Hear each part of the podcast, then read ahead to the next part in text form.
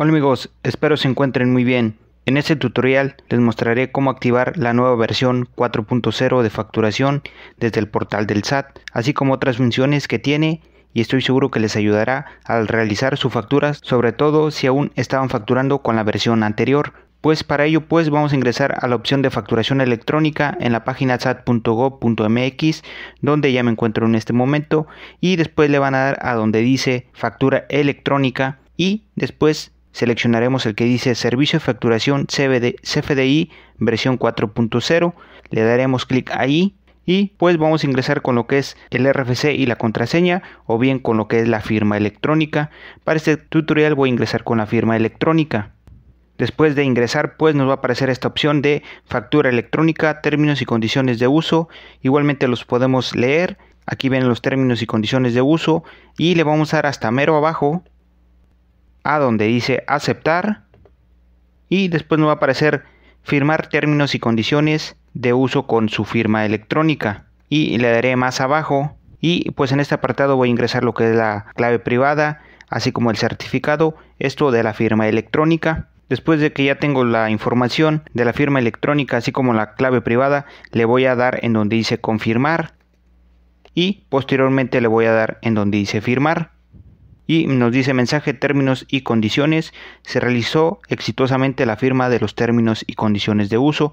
Le daré en donde dice siguiente y empezará a cargar la información para poder realizar lo que es una factura electrónica.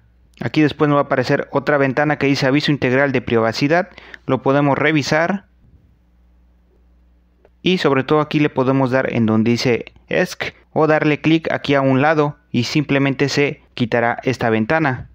Después de ello, pues nos va a aparecer aquí diversa información. Como pueden ver, aquí viene el régimen fiscal. En este caso, como tiene eh, régimen de sueldos y salarios, aparece por default. Entonces, lo que voy a realizar primeramente es darle acá en la parte derecha, aquí donde aparece esta opción de configuración, le daré clic ahí y voy a seleccionar el que dice básica esto sobre todo para cuando vayamos a realizar una factura ya aparezca cierta información precargada, porque de lo contrario tendré que estar llenando de forma manual o no va a aparecer lo que es el régimen fiscal.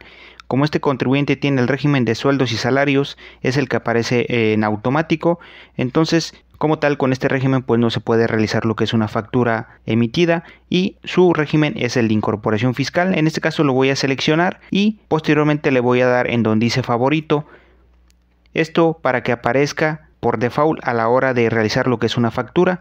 Igualmente si este mismo contribuyente tuviera más regímenes fiscales, aquí me van a aparecer y los podré ir seleccionando. Por ejemplo, este régimen también lo puedo agregar y le puedo dar aquí en donde dice más, pero pues como tal pues no lo voy a ocupar para realizar lo que es una factura.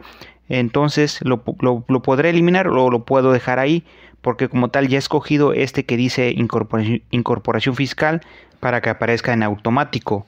Entonces lo voy a eliminar este que es sueldos y salarios, pues no lo voy a ocupar. El tipo de factura pues también es importante agregarlo para que les aparezca en automático cuando ustedes vayan a realizar lo que es una factura. Entonces pues yo voy a seleccionar este ingreso y le voy a dar aquí en donde dice favorito.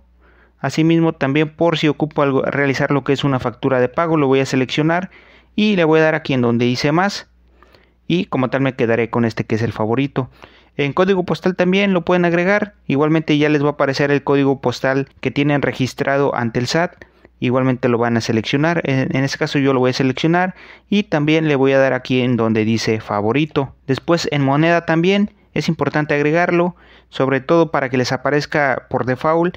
Y en este caso cuando realicen lo que es una factura pues sea más fácil ya aparezca precargada la información voy a seleccionar en este caso la moneda que en este caso pues será peso mexicano Vamos a seleccionarlo y le daré en donde dice favorito. Igualmente también en forma de pago voy a seleccionar el que dice efectivo y lo voy a agregar, le daré aquí clic y ya lo tengo aquí. Igualmente voy a agregar sobre todo los más importantes. Eh, voy a agregar el que dice transferencia electrónica. Aquí lo tengo y voy a poner como favorito lo que es transferencia ya lo he dejado aquí en este apartado. El método de pago también, sobre todo si realizan facturas de que son pagadas en una sola exhibición, pues hay que agregar en este caso este el que dice pago en una sola exhibición. Y le daré clic en donde dice favorito. Aquí, por ejemplo, en datos de producto servicio es sobre todo si van a realizar lo que es un, una factura de un producto en específico, sobre todo si es recurrente, se lo recomiendo que lo agreguen y pues le van a dar en donde dice nuevo y el producto o servicio, aquí lo vamos a agregar. Como pueden ver aquí pueden agregar el nombre del producto o servicio. Eh, dice escribe las tres primeras letras de la descripción a la clave completa conforme al catálogo. Eh, es más, voy a realizar lo que es un ejemplo. Supongamos que voy a vender eh, cuadernos. Vamos a agregar este que tenemos aquí primeramente. Número de identificación. Dice captura opcionalmente el código de barras, número de partes, Q o clave equivalente propia de tu operación. Ya sea esta es información interna, si la quieren agregar, sobre todo si es un SKU, le vamos a poner que es el SKU01. Descripción, cuadernos para acuarela, que por ejemplo este es el caso de esta factura y unidad de medida, aquí van a seleccionar el que corresponda. Dice escribe las tres primeras letras de la unidad de medida o clave completa conforme al catálogo. En este caso, por ejemplo, si es pieza por kilo, metro, aquí lo van a agregar. En este caso es por pieza, agregaré pieza y lo seleccionaré. Y la descripción de la unidad. Dice captura opcionalmente la unidad de medida del producto o servicio propia de tu operación. En este caso no, no es obligatorio, no lo voy a llenar. Valor unitario le voy a poner que cuesta 10 pesos. Y para el régimen de incorporación fiscal. Y después le daré aquí en donde dice agregar. Y así puedo ir agregando más. Esto es para que aparezca en automático cada que ustedes vayan a realizar lo que es una factura versión 4.0. Datos del cliente. Aquí también pueden ir agregando datos de un cliente en, en específico. En este caso yo no lo voy a realizar y después ya le daré un poco más arriba. De hecho esto se guarda en automático, no es necesario guardar la información. Cada que vamos agregando cada uno de los campos que vienen aquí en la parte de arriba se va guardando en automático. Después le voy a dar acá en esta opción a donde dice avanzada. Aquí donde les muestro en la configuración avanzada viene por ejemplo cuando vamos a agregar lo que es serie y folio hay que agregarlo, ya que este no es obligatorio, pero sobre todo si llevan algún consecutivo, pues es importante agregarlo, ya que no viene por default como la versión anterior. Y condiciones de pago también si así fuera, y aquí mismo dice sirve para capturar las condiciones comerciales aplicables para el pago de la factura, por ejemplo plazos o políticas de crédito, si así fuera aquí lo van a agregar. En este caso no aplica, no lo voy a seleccionar y un poco más abajo, facturas relacionadas. Igualmente este sí lo voy a agregar porque posiblemente tenga facturas que se relacionen con otras. Entonces lo voy a seleccionar. Y descripción de la unidad como tal no es obligatorio, entonces no lo voy a, lo voy a omitir. Después viene el que es de cuenta terceros. Este, este, campo pues sirve para registrar información del contribuyente tercero a cuenta del que se realiza la operación. En este caso no aplica. Y este que dice es una factura global es sobre todo cuando van a realizar lo que es factura público en general, que en este caso no van a facturarla a una persona física o una persona moral. Entonces es importante agregarlo, ya que si no se agrega no les va a dar la opción de facturar a público en general. Entonces yo en este caso lo voy a agregar. Y pues más abajo donde dice complementos de factura, este sobre todo es por ejemplo cuando tienen este pago de nómina, pago en especie, entre otras informaciones, por ejemplo ley, leyendas fiscales. Este es, pues, es un complemento para incluir leyendas que se establecen en las disposiciones fiscales. Y recepción de pagos, por ejemplo, para cuando haya complemento de pagos, igualmente este sí lo voy a agregar. Este es para registrar los complementos de pagos recibidos. Y después le voy a dar un poco más abajo y por ejemplo, este es más, este también podría ser importante si van a realizar lo que es una carta aporte. Y en esta parte opción de más abajo, importes máximos, si queremos habilitar la opción para expedir facturas con cierto límite, aquí los iremos agregando. En este caso no lo voy a seleccionar ya que no, no es necesario. Y aquí sí hay que darle en donde dice guardar. Ya nos dice felicidades, la configuración se almacenó. Después también tiene la opción que dice configuración de datos del emisor. Le vamos a dar clic ahí. Y pues como tal aquí eh, al inicio nos va a aparecer el RFC del contribuyente y después vendrá lo que es el nombre o razón social.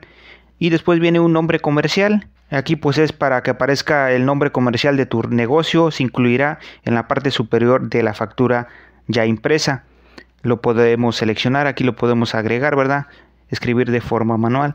Después viene un poco más abajo logotipo de tu negocio. Aquí pueden ustedes agregar lo que es una imagen para que en el CFD impreso en la versión PDF aparezca lo que es un logo.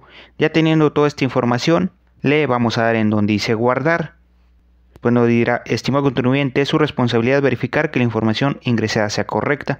Desea guardar la información, yo le voy a dar en donde dice aceptar. Ya después de haber guardado la información, le vamos a dar en donde dice generar y le vamos a dar en donde dice nueva factura.